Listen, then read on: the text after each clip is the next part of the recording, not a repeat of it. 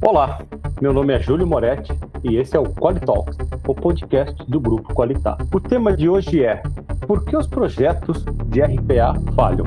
Conceitualmente, a implementação da automação robótica de processos, ou a RPA, parece ser bastante simples. Hoje em dia, as ferramentas para a criação de robôs de software podem tornar esse processo muito simples.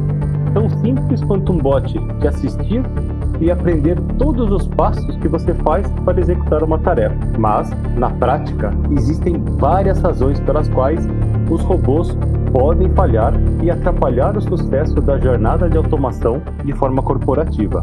Tem uma situação da Gina Sheffer, ela é a líder da prática de automação inteligente na Deloitte nos Estados Unidos, onde ela avalia que a causa raiz de muitos tipos de falhas decorrem de uma falta de visão geral e orientação para um programa estruturado de RPA, onde muitas vezes essa orientação é definida pela liderança e adotada pela empresa. Porém, a própria DINA acrescenta que essas falhas podem sim ser evitadas desde que haja um direcionamento e orientações mais claras por parte dessa liderança do que se esperar da RPA. E ainda, segundo a própria DINA, a adoção de programas de automação de processos robóticos né, em escala vem se provando inúmeras vezes que geram impactos impressionantes e retornos financeiros mensuráveis. Bom, é com esse viés que a gente vai abordar hoje o episódio do Call Talks. Por isso, eu tenho aqui comigo o Norvindo Lopes, que é o arquiteto de soluções RPA do Grupo Qualitar. Norvindo, ele atua diretamente no entendimento do processo, na construção e na gestão de robôs de software desde 2015 e já participou de diversos projetos de RPA em empresas de vários segmentos do mercado. Atualmente, ele lidera a prática de RPA aqui no Grupo Qualitar e é responsável por ajudar nossos clientes a terem sucesso em suas iniciativas de automação com robôs de software. Norvindo, muito obrigado por estar aqui conosco mais uma vez e poder compartilhar com a gente a sua visão sobre as principais razões para as falhas dos projetos de RPA. E para dar início no nosso episódio de hoje, eu já vou colocar um ponto aqui que é a escolha do candidato para automação.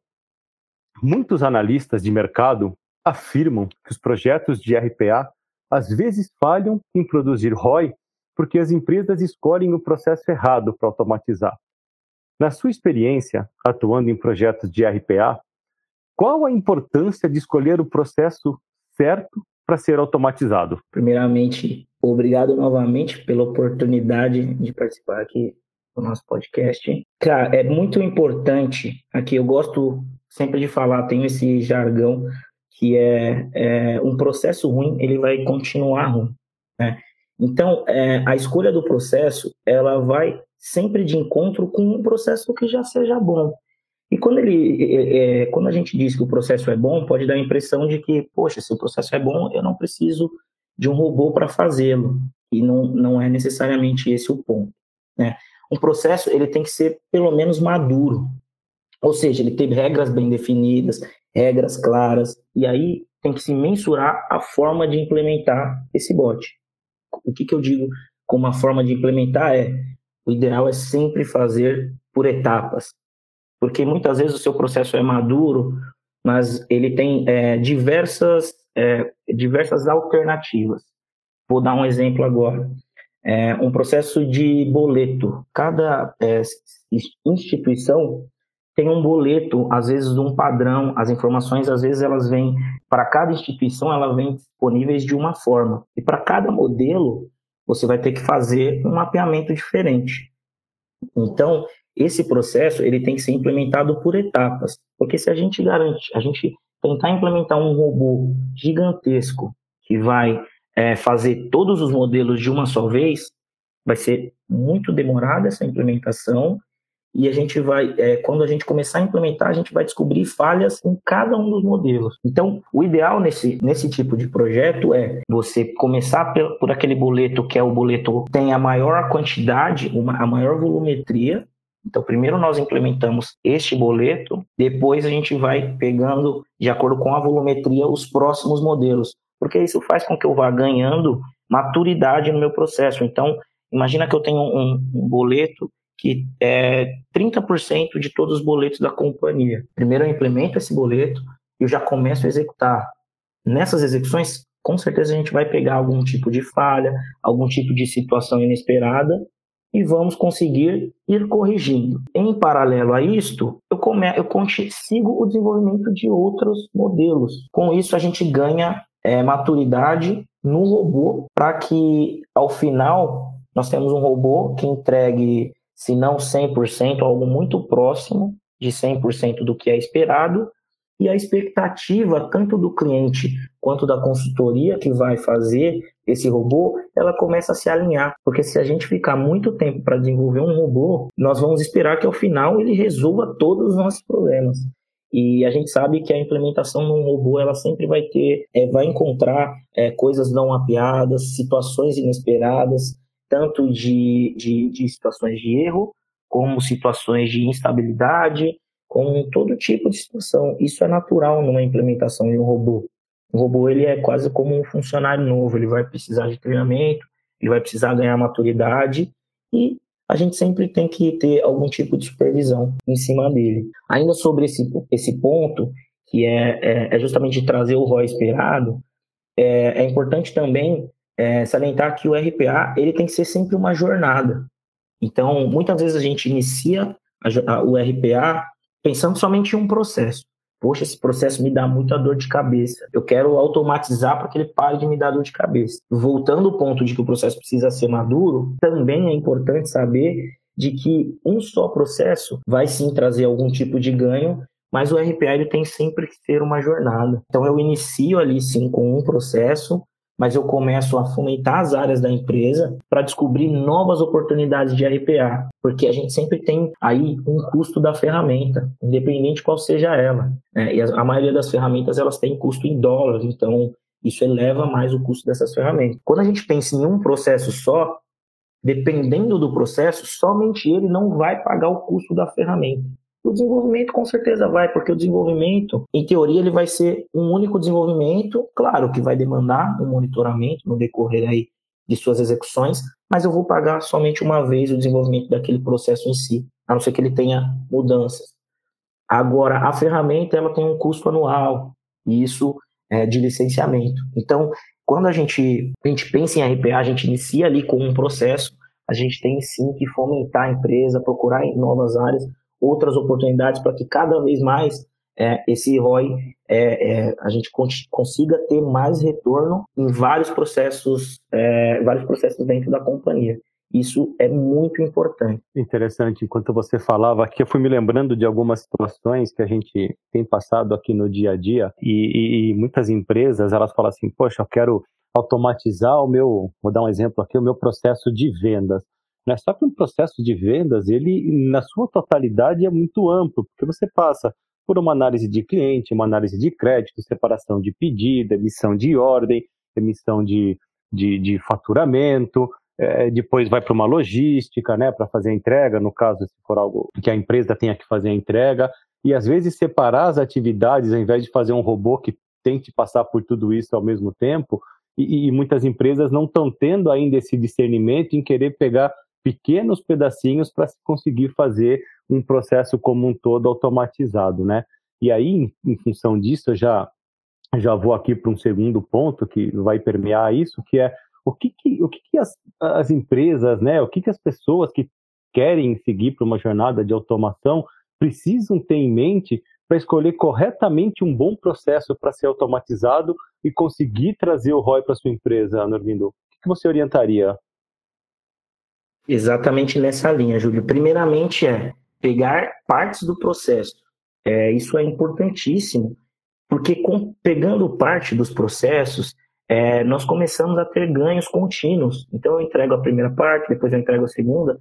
No final, nós podemos sim ter um processo por completo, por exemplo, de vendas feito pelo robô, como você citou. Porém, é importante que o cliente talvez nem sempre tenha essa consciência, mas nós, como consultoria, temos sim que, que, que orientar os clientes a fazer dessa forma, justamente para que não se crie uma expectativa muito grande e um processo muito complexo chegue ali no, no momento de implementação e, e traga diversos problemas. Então, fazer etapas do processo me dá a oportunidade, nos dá a oportunidade de começar a ter ganhos contínuos. Então, o processo é muito grande, eu começo a ter um ganho aqui, entrego a primeira, uma primeira etapa, já, já passo a ter um ganho, e além desse ganho, eu também passo a identificar é, melhorias naquele processo já entregue. E, e, e, em paralelo a isso, nós seguimos, é, nós seguimos desenvolvendo novas funcionalidades que fazem parte daquele processo como um todo e cada vez tendo mais ganhos. Então, é, isso, isso é a primeira parte. A segunda parte é que os processos eles têm que ter, eles têm que ter regras muito claras, justamente, justamente porque com, se as regras não forem claras, e aqui eu vou citar um exemplo de um processo que nós, nós temos, que é um processo onde ele tem. A gente atua em um sistema que é um sistema é, bem instável, é um sistema que ele não tem. É, ele tem algumas. É, algumas telas, elas cada, cada, em cada momento, elas dão algumas respostas diferentes. E por conta disso, o processo se torna mais lento do que o, do que o, o, o esperado. Além disso, a gente ter, é, é, depois da implementação do processo, houveram diversas, é, diversas novas regras acrescidas nesse processo. E isso é algo que pode sim acontecer, mas pelo fato desse processo é, ele, ter, ele ter essas complexidades do sistema, ele ter essas outras complexidades de regras é, muito específicas adicionadas posteriormente, ele acabou se tornando, vamos, vamos colocar entre aspas aqui, um monstro, é, onde a gente hoje, para dar manutenção nesse robô, a gente acaba tendo, tendo um tempo muito maior, porque no momento do mapeamento, muitas coisas foram deixadas de lado.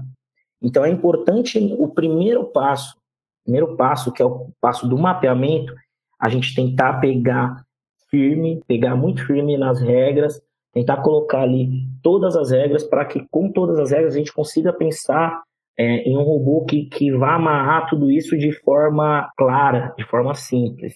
Isso é importantíssimo para escolher o processo. A gente tem que escolher um processo que seja maduro. A gente fala muito, muito disso. Tem que ser um processo maduro, porque se o processo não for maduro, justamente após a implementação vai ocorrer isso que a gente tem falado, novas regras, novas alterações ali no robô. E isso, de novo, não é algo que é proibido, isso vai acontecer sim. Mas se forem regras cruciais ali do, do robô, isso pode, é, dependendo da forma que for incrementado no robô, pode sim atrapalhar ali no robô final e pode ser um robô que ele precise ter uma performance e a gente acabe não alcançando essa performance. E isso, mais uma vez, vai gerar frustração no cliente, vai gerar frustração na consultoria, vai fazer com que, com que pareça, mais uma vez, que o robô, que o robô não, não, não entrega aquilo que é esperado, aquilo que foi prometido. Você falou várias vezes aí sobre expectativa, Sorvindo, e eu, geralmente aqui eu acabo fazendo muito primeiro contato com as empresas que nos procuram, onde elas estão tentando iniciar o seu, o, o, não digo uma jornada, mas elas têm lá uma atividade que elas entendam que é que é crítica ou que é trabalhosa e elas tentam colocar a, automação e é, e é impressionante como muitas vezes elas falham porque não conseguem responder perguntas simples que a gente faça, por exemplo, né? A, a pessoa tem clara a regra do que, que ela tem que fazer naquela atividade, mas ela não consegue explicar. E aí ela fica inconformada quando a gente avisa que fala, olha, esse seu processo não é um bom candidato. E, e, e, no papel de consultoria, a gente tem que ser justo a esse ponto e falar, olha, ou você procura um outro processo, ou você arruma o teu, o teu processo, ou esse aqui você vai ter falha. Né? Então, a, a expectativa já começa no momento zero mesmo, né? indo já em direção a essa questão da expectativa, um tema que é bastante discutido quando a gente fala sobre, fala sobre as falhas em projetos de RPA, é essa gestão da expectativa. Né? Então, é, os analistas de mercado falam que muitos projetos já começam com a expectativa de colher um resultado instantâneo. Né? Então, se a gente faz alusão, se a gente pega o exemplo de novo do processo de vendas, que passa por diversas áreas da empresa, é praticamente impossível que na, na, na primeira fase do processo você já consiga ter o ROI, porque você vai dividir em pequenas atividades, né? Então, indo direto ao ponto aqui, Norvindo, para o terceiro tópico do nosso, das nossas perguntas, como é que você vê o impacto de saber gerenciar a expectativa dos usuários desde o início de um projeto até a fase de produção e o cliente comece a ver os resultados? Esse é um dos principais motivos do insucesso do, do RPA, Júlio. É, porque o RPA, é, como a gente até já falou na, na, na, primeira pergunta, ele não vai fazer um processo ruim se tornar melhor. Então é importante que a gente, é, a gente sinalize para o cliente possibilidades de melhoria nesse processo, é, nós temos, com experiência de RPA que nós temos, a gente tem, a, gente tem a capacidade de, de sinalizar alguns pontos de melhoria, mas é importante que o cliente esteja aberto a isso. Se ele não estiver aberto a isso, a gente tem que, como parceiros, tentar um outro caminho. É, nós temos um exemplo de um processo que, que aconteceu com um dos nossos clientes, que é um processo onde é, existem diversas planilhas que o robô tem que trabalhar e ele vai trazer, buscar dados de uma planilha, buscar, colocar em outra e ele vai fazer ali uma, uma programação de entrega. E, e essa programação, em dados momentos, para ele fazer isso, ele precisa, e quando a gente estava conversando ali para entendimento do processo, o analista em um dado momento ele falou: olha, nessa etapa do processo eu tenho que ir até a mesa de uma pessoa verificar com ela as quantidades é, que, nós temos disponíveis para o horário. Uhum. E, e, esse tipo de, de situação é uma situação onde cabe-se uma melhoria desse processo. E qual seria a melhoria desse? Ter um sistema onde eu consulto a disponibilidade daquela, daquela, daquela mercadoria para o horário. Se eu conseguir consultar essa disponibilidade para o horário, eu consigo sozinho aí, e quando eu digo sozinho, eu quero dizer o robô consegue sozinho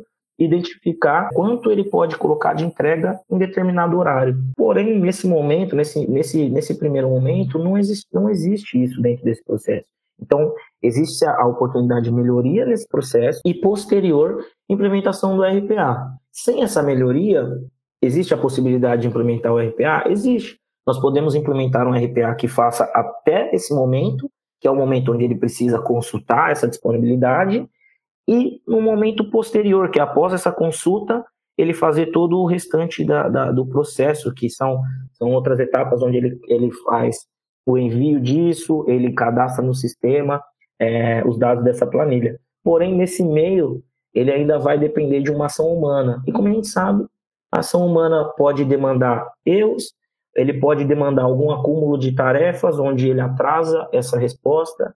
Então, é, isso torna algumas vezes traz a, a frustração para aquela, para aquela do cliente com aquele robô, mas a frustração do cliente, ela, ele está entendendo que é o, o, robô o problema, porém, na verdade, é essa etapa do, do meio do processo em que eu dependo de um humano. E aqui é importante ressaltar: não estou dizendo que é proibido ter um robô que vai interagir com humanos. Isso acontece e, em muitos casos, com sucesso. O que é importante ressaltar aqui é que, neste caso, que eu citei de exemplo, neste caso, nós temos um processo que não é bom, um processo que poderia ser melhorado. E esse aqui é o ponto importante: selecionar processos maduros. Novamente, a gente bate muito nessa tecla.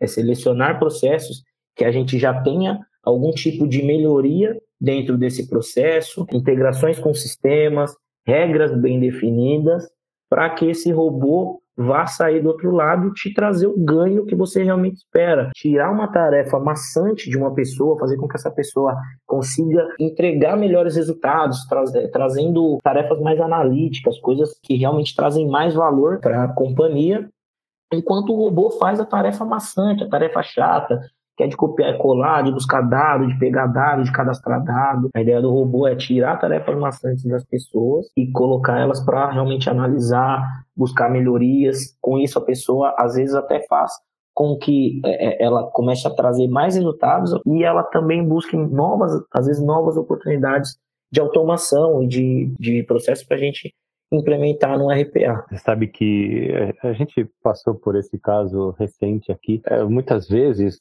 as pessoas que estão buscando automação, elas têm aquela ilusão de que o robô nunca vai falhar, que ele vai ser autônomo, que ele vai trabalhar de forma ininterrupta desde a primeira vez que a gente desenvolva, né? Num dos, dos bate-papos que nós estávamos fazendo aqui com um cliente, eu e você, Eu me lembro que a pessoa que estava explicando para a gente, ela não conseguia nem demonstrar a ferramenta porque tinha tanto problema de sistema. Ela tentava entrar na tela, não conectava no servidor, mudava lá a aba da planilha, tinha que fazer uma conexão externa também no, no Excel lá e aquilo não funcionava. E, e, esse é um ponto também da expectativa, né? E, e eu abordo isso já na, na, na, próxima pergunta, porque essa questão de que as pessoas imaginam que, poxa, a gente vai criar um, um, um robô e ele vai funcionar agora para sempre, ele nunca vai ter um tipo de problema e você não precisa fazer mais nenhuma nenhum ajuste, parece que é algo que todo mundo está imaginando que vai ser assim, né? E, e você bem colocou aqui, é, parece um funcionário novo. Né? Então, você colocou um bot em produção, talvez ele não tenha passado ainda por situações, enquanto em desenvolvimento, para que ele execute realmente aquilo. Então, como é que a gente, como consultoria, é consegue ajudar os clientes para conseguir prever tudo aquilo que possa acontecer de falhas? Né? Então, de que forma que você vê essa questão de fazer uma gestão constante dos robôs de, de, de software. Você tem algum exemplo aí que você possa colocar para a gente de como é que depois da fase de produção tivemos que fazer ajustes em, em robôs e alguma melhor prática para isso, Nervindo? Você tem 100% de razão no ponto que você colocou, Júlio. É, infraestrutura, tudo isso, tudo isso vai, vai atrapalhar ou ajudar a execução dos robôs.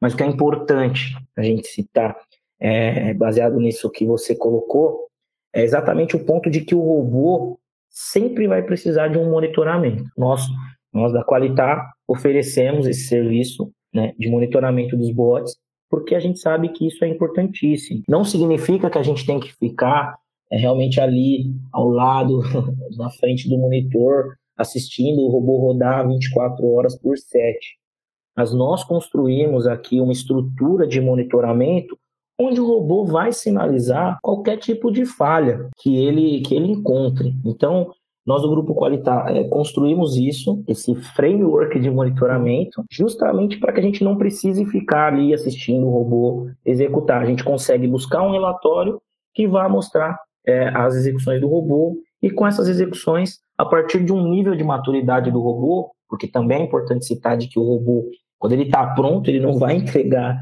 100% do, do que é esperado.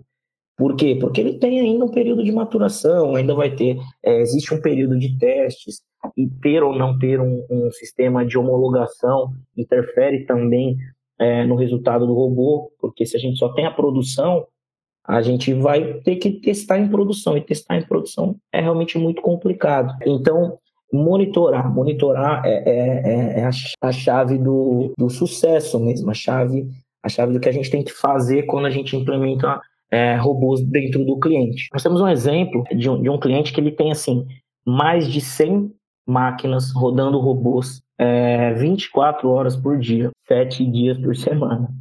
E, e é um exemplo de muito sucesso, eu gosto muito de citar, porque eles têm quatro pessoas apenas no monitoramento e eles têm, além de 100 máquinas rodando robôs, eles têm mais de 100 bots também rodando nessas máquinas. Então, assim, são muitos bots. E esses bots estão sendo monitorados por apenas quatro pessoas. E, e, elas conseguem ali realmente, além de monitorar os bots, elas conseguem implementar melhorias.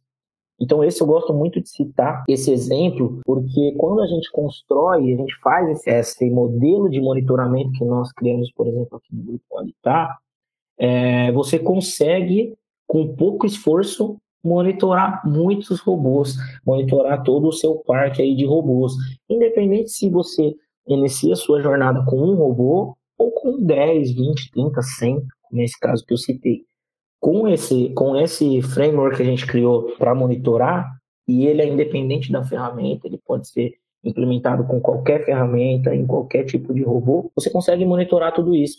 E você consegue é, alinhar as expectativas, você consegue rastrear tudo que está sendo feito pelo robô. Então você consegue é, ter um histórico. Se você, em, se em algum momento a área questionar algo, algo que foi feito de forma errada pelo robô, nós conseguimos rastrear e entender se isso foi, é, foi realmente um erro do robô ou se foi um erro ali do mapeamento. E até vou pegar um link nesse erro de mapeamento para citar um exemplo que a gente teve de insucesso porque tem essa parte do sucesso, que é a parte onde existe um, foi criada essa estrutura de monitoramento, e ela está fazendo com que, com pouco esforço, tudo seja monitorado e realmente traga ganhos. Mas eu tenho também um, exemplo de insucesso, onde, onde é, não foi implementado um bom monitoramento é, no, no, robô, que foi um processo, um projeto que eu participei algum tempo atrás. Ele é um, um, um projeto que um processo que ele fazia o livro fiscal da empresa. E esse livro fiscal, ele diversas situações de erro dentro do sistema não foram mapeadas. E ele era um sistema onde ele também não tinha uma boa infraestrutura, então algumas vezes ele dava erros inesperados durante o processo. E o que, que acontece? Esse realmente foi um, um processo que deu bastante trabalho para a gente, porque ele era um robô que ele demorava cerca de 12 horas rodando para cada uma. Ele fazia é, o livro fiscal de várias companhias, várias empresas. E para cada uma das empresas era cerca de meia hora, mais de meia hora, só o sistema processando. Então o robô ficava aguardando uma janela. E algumas vezes essa, vinha uma janela nova, algumas vezes entre, é, entre as telas que o robô passava, aconteciam situações é, inesperadas. E devido a, a, a essas situações é, não terem sido é, bem mapeadas no início, o que é muito importante, mas é difícil algumas vezes. Realmente tem situações que às vezes nem a área conhece, e são situações que, por o robô estar executando ali é, muito tempo e sempre ali online, às vezes ele pega situações inusitadas que às vezes nem a área conhecia. E isso é, é o que faz o link de novo com o monitoramento. Por isso é importante ter um monitoramento em cima é, dos bots. Tá? Então esse robô foi um caso que trouxe bastante, bastante infelicidade para o cliente, porque é, é, era um processo que era executado uma vez por mês e todas as vezes que chegava no mês que a gente executava, e era um, por, por, se tratar de um, um bot que demorava 12 horas rodando, acho que era um pouco menos que isso, mas a gente deixava ele executando de noite, durante a madrugada. Então esperava-se que, que chegaria-se na empresa, o cliente chegaria na empresa e teria esse, esse processo completamente executado. E mês a mês tínhamos problemas de execução desse robô e algumas vezes eram problemas indecifráveis. Sim, infelizmente não dava-se para rastrear o que tinha acontecido devido a problema da infraestrutura do sistema, erros não mapeados, é, um monitoramento não, não tão eficaz nesse bot. Então foi um conjunto de situações que trouxeram esse erro. Nós tivemos que parar num dia, e aí isso, quando eu digo nós, eu digo foi eu mesmo, Norvino. eu realmente parei um dia inteiro do meu trabalho para acompanhar toda a execução desse robô. Então eu fiquei às 8 horas do meu dia de babá mesmo, fiquei ali assistindo a execução assistindo desse robô. robô. literalmente, né? Literalmente, Júlio. Eu realmente fiquei o dia todo mapeando e colocando tudo que acontecia diferente do que, daquilo que a gente havia documentado. E foi aí que a gente mostrou para o cliente, mostrou, olha, realmente existem problemas onde nós não construímos da melhor forma o bot. Então, este erro nós temos sim que assumir, mas existem todos esses problemas que nós encontramos que são situações não mapeadas e que a gente precisa colocar dentro do robô para que ele consiga é, seguir adiante. Então, nós fizemos diversas melhorias nesse bot após essa, esse momento babá que eu tive como bot. Nós fizemos diversas melhorias nesse bot e ele passou a realmente ter uma performance muito melhor. Porque é, nesse tempo que eu fiquei ali assistindo, eu não fiquei somente assistindo esse bot. Eu fiz diversas pausas, é, eu coloquei diversas, é, diversos logs tá, para que a gente conseguisse rastrear o que estava acontecendo na execução. Então, a partir daquele momento, mesmo quando ele trazia um erro que a gente não conhecia, por conta das logs que a gente colocou, por conta da forma que eu criei de monitoramento nesse tempo que eu fiquei ao lado do robô, é, nós conseguimos melhorar muito é, a entrega desse robô e também, além de, de melhorar a entrega, é, prever situações que a gente que iam acontecer que a gente não ia conhecer.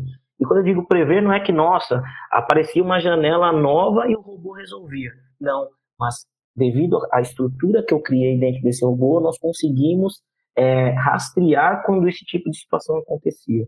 Nós não sabíamos qual a situação em específico, porque quando se trata de uma situação nova, é muito difícil de, de, de se mapear mas nós sabíamos em que momento exato tinha acontecido, o que, que a gente precisava fazer para que a gente conseguisse replicar novamente o erro e tratar se possível, ou se não é necessário tratar, manter sem executar Então, esse foi um caso de que tivemos um insucesso por algum tempo, mas a gente conseguiu, com, com uma tratativa é, diferente, é, alcançar um, um nível ali melhor dentro desse processo. Mas, novamente, era um processo onde o sistema não era tão bom, ele tinha diversos problemas ali, é, de até de infraestrutura mesmo. A gente conseguiu melhorar bastante, mas ainda assim é importante ter esse tipo de preocupação é, nos bots, Júlio. E, e, é triste quando a gente pega clientes insatisfeitos, né? Me recordo essa semana mesmo a gente conversando com um cliente que estava totalmente insatisfeito porque tinha feito um, alto investimento cerca de um ano atrás de uma plataforma e não estava conseguindo tirar todo o proveito, não estava feliz com a consultoria, parece que a consultoria não estava entendendo realmente o que precisava, a plataforma não estava estava atendendo também o que eles estavam esperando. Então, muito do que a gente tem que fazer como um papel de consultoria é orientar mesmo os clientes, entender os processos e estar tá lado a lado, nem que tenha que, por algum tempo aí, como você colocou, ser o babado robô, né, para que ele execute de forma correta, né? Gostei dessa, desse ponto que você colocou em relação a este tópico. Temos aqui um último ponto, Norvindo, que diz respeito à questão da infraestrutura mesmo para o robô, né? É, o quão é importante você ter uma, uma tecnologia adequada para você conseguir realmente ter um bom funcionamento dos robôs, né? Recentemente eu li um, um, um artigo, fiz até um post nas minhas redes sociais esses dias, falando que cerca de 85% das falhas dos robôs elas estavam mais relacionadas a questões de tecnologia, né, ou de infraestrutura, e não diretamente relacionada a, a, ao código ou mal aplicação de regras em cima dos robôs. Como que você avalia a, a necessidade de encarar como crítica a questão de garantir suporte adequado para o bom funcionamento de, de, de RPA, né? E a importância de se monitorar de forma contínua a infraestrutura de TI que suporta o robô e não só monitorar os robôs. É muito importante, Júlio. É, é, pego de novo o gancho desse, desse, desse último tópico que eu citei, onde o sistema ele tinha diversos problemas ali de infraestrutura, é um sistema que ele demorava muito para executar. É importantíssimo é, saber que um, um, processo que é, muitas empresas, eu já vi muitas consultorias vendendo é, o RPA e dizendo que o RPA ele vai fazer um processo de 5 a 10 vezes mais rápido que um humano. E isso é algo que às vezes cria-se uma expectativa que pode ser verdade, mas muitas vezes não, por conta da infraestrutura, muitas vezes. Por quê? Eu, esse, esse exemplo do livro fiscal que eu citei, o, o, o livro fiscal ele demorava uma hora para ser executado porque o sistema ficava uma hora processando aquele livro fiscal. Então o robô ele não vai é, ele não vai entrar no sistema e fazer o sistema processar mais rápido. Então é importante saber que, que o robô ele vai trabalhar em cima de plataformas e ele vai usar toda a infraestrutura que está disponível. Muitas vezes, a infraestrutura disponível não é uma infraestrutura adequada. Ela não sendo uma infraestrutura adequada, ela vai causar problemas no processo do robô, como ela causa problemas no processo de um, de um funcionário. Eu vou citar dois exemplos. Um que não é relacionado ao RPA, é de um amigo meu, que eu acho que, que, que convém citar, onde ele, ele me contou que ele, de home office, às vezes ele acordava às nove porque ele precisava processar algumas planilhas. E ele acordava às nove, colocava as planilhas para processar e colocava um despertador para acordar às onze, porque elas só terminavam de processar às onze horas. Elas ficavam duas horas processando a planilha. E ele não conseguia mexer na máquina dele para adiantar algum outro tipo de tarefa, porque ela travava completamente a máquina dele. Estava em paralelo. Ela usava uma VPN que era ruim, é, ela utilizava praticamente todo o processamento da máquina dele e, e, e ele não conseguia é, fazer nada além disso nessas duas horas. Então, esse é um exemplo gigantesco de problemas de infraestrutura, de sistema, etc. E isso é um, é um, é um processo que, por exemplo, a gente poderia ter um robô processando essa planilha em uma outra máquina e ele ganharia duas horas para fazer outras tarefas. Isso é um, um exemplo, mas aí temos, eu estou dando um exemplo onde se pode implementar RPA, mas que mesmo assim ainda temos problemas de infraestrutura. Ele deveria ter uma máquina com processamento melhor para isso processar mais rápido, ou um sistema que devolva isso melhor, ou que processe isso em background, num cloud. Existem diversos pontos aqui de melhoria nesse processo, mas que vão de encontro com a infraestrutura. E um outro exemplo agora, assim, relacionado sim a RPA, a um bot, foi de um banco que, que eu atuei em um processo, e o banco, ele, ele, é, ele tem regras muito, fugiu a palavra agora, mas regras rígidas, né? Rígidas com relação à segurança. E hoje em dia, muitos, principalmente os grandes bancos, já têm áreas voltadas para RPA. Mas algum tempo atrás, onde o RPA ainda não era tão difundido e eu já estava na área, eu atuei em um processo de um banco onde quem contratou o RPA não foi o banco, é, foi uma área do banco e ela usou o, ela usou o próprio orçamento da área para contratar esse RPA. E com isso, a gente tinha muito problema de infraestrutura. Por quê? Porque é, a gente era obrigado a desenvolver em, um, em, uma máquina, uma máquina física, algo que nós não indicamos, é possível ser feito e, e tem muitos locais que fazem isso com sucesso, mas nós não indicamos porque uma máquina física, por exemplo, nesses tempos agora de pandemia, se houver uma queda de energia ou algo que faça essa máquina reiniciar, desligar, tem que ter alguém do lado lá para apertar o botão da máquina. É, isso é um, um simples exemplo. O, a, o, ideal é trabalharmos com máquinas virtuais porque a gente tem um outro tipo de gestão. E então o que, que acontecia nesse banco? Nós, nós estávamos construindo um processo dentro de uma máquina física onde eu tinha a limitação de que eu tinha que usar, eu não, o, o robô ele não tinha um usuário dele, ele, ele tinha que usar um usuário de uma supervisora. Por quê? Porque a supervisora ela não bate ponto. Uma, um, o funcionário que fazia aquela tarefa ele bate ponto. E no banco, quando a pessoa bate ponto, a máquina desliga. É, ele não permite ficar mais do que o horário. Então, é, já, já estou contando o processo e citando todos os erros já ao mesmo tempo. Os problemas. Então, Tínhamos que usar esse login da supervisora. Isso, durante o desenvolvimento, causou diversos problemas, atrasos no desenvolvimento, porque muitas vezes, pelas políticas também do banco, a gente não pode manter a máquina ali desbloqueada e estar fora. Então, eu, eu, eu desenvolvendo aquele processo, eu preciso ir ao banheiro, buscar uma água, eu precisava bloquear a máquina. E quando eu bloqueava a máquina, quando eu voltava para essa máquina, eu tinha que procurar a supervisora para ela inserir novamente a senha dela e eu conseguir é, continuar desenvolvendo. Se ela estivesse em reunião, se ela estivesse qualquer, é, em qualquer outra situação onde ela não pudesse me atender na hora, eu já teve situações onde eu fiquei 30 minutos, até mais, aguardando a supervisora, porque ela estava em, em casos ali de extrema importância que ela não podia parar para digitar a senha para mim. Isso, isso, isso, causou um grande problema no desenvolvimento. Isso causava diversos problemas após o desenvolvimento, porque é, em dados momentos tínhamos o problema da máquina física, essa máquina ela tava, é, ela bloqueava e aí o robô não conseguia é, executar.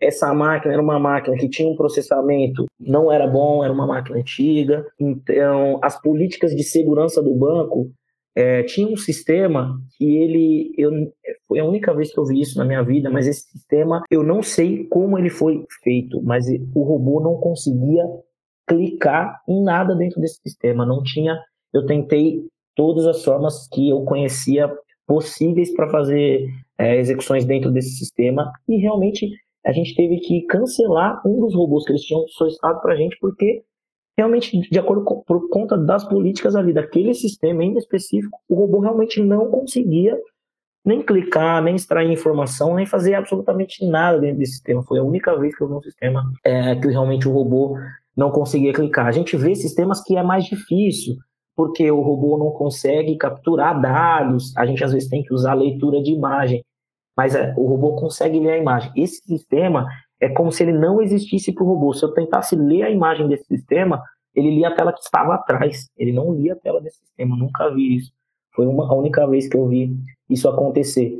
Então, é muito importante a infraestrutura, que é esses casos que eu estou falando aí, da máquina, da senha, de tudo, e de sistemas que funcionam de forma adequada, equipamentos que trazem, trazem aí o resultado esperado, porque senão isso vai trazer falhas é, no robô. Mas é importante também é, identificar e ter a empresa como um todo envolvida no processo de RPA, justamente porque assim nós teremos é, logins próprios para o robô, uma máquina preparada para o robô, sistemas que, que vão ter o acesso ali, que a, empresa é era um sistema do próprio banco. Então, se o banco como um todo estivesse envolvido, talvez a gente envolvesse o TI e identificasse ali o motivo pelo qual aquele sistema tinha esse bloqueio e poderia se criar um login onde o robô conseguiria mexer.